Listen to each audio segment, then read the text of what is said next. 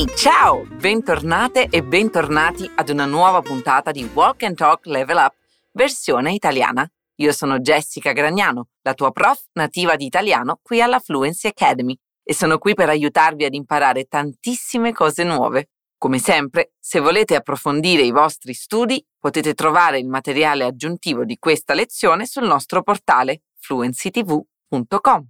E é claro, não deixe de se inscrever na nossa lista de espera para entrar a fazer parte da maior escola de idiomas do mundo e aprender italiano e outros sete idiomas com os melhores professores da internet. Esse podcast é quase inteiramente em italiano para te ajudar a fazer uma imersão no meu idioma. Então, a partir daqui, mi ascolterai parlare solo in italiano. Il Walk and Talk è un podcast interattivo. Questo significa che ogni volta che ascolterai questo suono, dovrai ripetere con me, ok? Potresti ascoltare questo podcast mentre fai altre attività che non richiedono molta attenzione, come le faccende domestiche, per esempio. Così potrai ottimizzare il tuo tempo e inserire l'italiano nella tua giornata. Oggi ascolteremo il dialogo tra Alice e suo figlio Luca. Il ragazzo deve studiare, ma la mamma non l'aiuta. Ascoltiamo per scoprire cosa succede. Mamma, non riesco a studiare. Potresti smettere con questo aspirapolvere, ti scongiuro. Devo pulire, Luca. Non hai fatto il test ieri? Sì, mamma, ma domani è l'esame orale e non mi concentro con questo rumore. Ah, non è un po' tardi per prepararti? Mm, la mamma fa troppo rumore. Qual è l'oggetto fastidioso? Ascoltiamo un'altra volta. Mamma, non riesco a studiare. Potresti smettere con questo aspirapolvere, ti scongiuro. Devo pulire, Luca. Non hai fatto il test ieri? Sì, mamma, ma domani è l'esame orale e non mi concentro con questo rumore. Ah, non è un po' tardi per prepararti? Adesso possiamo cominciare la nostra analisi. Chi comincia il dialogo è Luca, che è un po' infastidito e dice Mamma, non riesco a studiare. Il verbo riuscire in italiano significa essere capace di fare qualcosa, cioè il rumore rende Luca incapace di studiare, perché lo disturba. Dillo con me. A studiare. Non riesco. Mamma, non riesco. Mamma, non riesco a studiare. Molto bene. E poi continua. Potresti smettere con questo aspirapolvere, ti scongiuro. Il primo verbo che utilizza è potere, coniugato al condizionale, un tempo molto usato nei walk and talk. In questo caso, lui utilizza il condizionale non perché smettere con l'aspirapolvere dipenda da una condizione, ma per essere educato, fare una richiesta in modo più gentile. La parola interessante di questa frase è aspirapolvere, perché se la analizziamo scopriamo che è semplicemente l'unione del verbo aspirare con la parola polvere, che è esattamente la funzione di questo oggetto, aspirare la polvere. Questa è una parola composta e se vuoi conoscerne altre puoi accedere al materiale aggiuntivo sul nostro portale fluencytv.com. Ma adesso ripeti con me. Aspirapolvere. Con questo aspirapolvere. Potresti smettere. Potresti smettere con questo aspirapolvere? Benissimo. E Luca termina dicendo ti scongiuro, che è un sinonimo di ti prego, cioè una supplica. Dillo con me. Ti scongiuro. Ti scongiuro. Ottimo, adesso diciamo tutta la frase. Potresti smettere? Con questo aspirapolvere? Ti scongiuro. Potresti smettere con questo aspirapolvere? Ti scongiuro.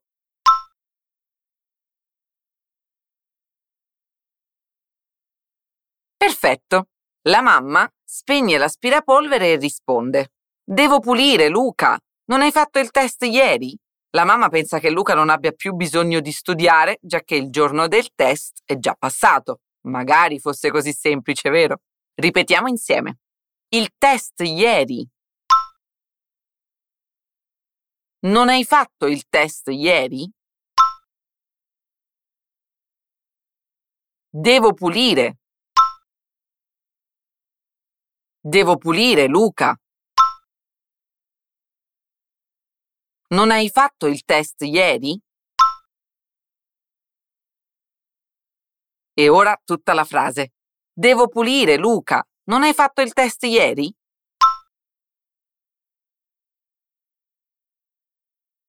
Perfetto. Ti ricordi la risposta di Luca? Sì, lui dice, sì, mamma, ma domani è l'esame orale. Non so se lo sai, ma in Italia gli esami orali sono molto comuni. Li facciamo sin da piccoli. È la tanto temuta interrogazione. L'insegnante ci chiama, noi ci alziamo e rispondiamo alla domanda che ci fa. Non saprei dire se questo sia meglio o peggio dei test scritti. Ma dai, dillo con me adesso. L'esame orale. Domani è l'esame orale. Sì, mamma.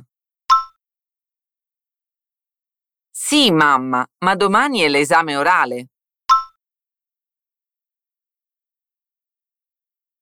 Mamma è il modo affettuoso con cui chiamiamo nostra madre, mentre invece babbo e papà sono le due alternative per chiamare nostro padre. Dipende un po' da dove sei in Italia, potresti ascoltare più uno piuttosto che l'altro. Babbo, come Babbo Natale. Babbo, papà, papà. Bravo. E Luca continua a lamentarsi. E non mi concentro con questo rumore. E infatti il rumore dell'aspirapolvere è molto fastidioso. Ora tocca a te. Questo rumore. Con questo rumore. E non mi concentro. E non mi concentro con questo rumore. Benissimo. Alice risponde, un po' ironica. Eh, non è un po' tardi per prepararti? Forse ha anche ragione. Ma diciamoci la verità, chi non ha mai studiato per un test il giorno prima? Ma d'accordo con Alice o no, ripeti con me quello che ha detto. Prepararti. Per prepararti. Non è un po' tardi? Per prepararti? E non è un po' tardi per prepararti? Complimenti! Il verbo prepararti, che appare in questa frase, è semplicemente il verbo preparare a cui è stato aggiunto il pronome ti, cioè Luca prepara se stesso per il test. Se vuoi conoscere altri verbi riflessivi, puoi trovarli sempre nel materiale aggiuntivo. E prima di farti riascoltare l'audio originale, ti rileggo tutto il dialogo. Mamma, non riesco a studiare. Potresti smettere con questo aspirapolvere, ti scongiuro. Devo pulire, Luca. Non hai fatto il test ieri? Sì, mamma, ma domani è l'esame orale e non mi concentro con questo rumore. E non è un po' tardi per prepararti? E adesso tocca ai nostri personaggi. Mamma, non riesco a studiare. Potresti smettere con questo aspirapolvere, ti scongiuro. Devo pulire, Luca. Non hai fatto il test ieri? Sì, mamma, ma domani è l'esame orale e non mi concentro con questo rumore. Ah, non è un po' tardi per prepararti? Molto bene. Termina così il nostro Walk and Talk Level Up di oggi, ma non dimenticare che abbiamo nuove puntate tutte le settimane, oltre alle altre serie di podcast, una più bella dell'altra. Ma se vuoi ancora più contenuti di italiano, seguici su Instagram, Fluency TV Italiano. Per oggi è tutto. Un bacione da Salvador. A presto. Ciao ciao.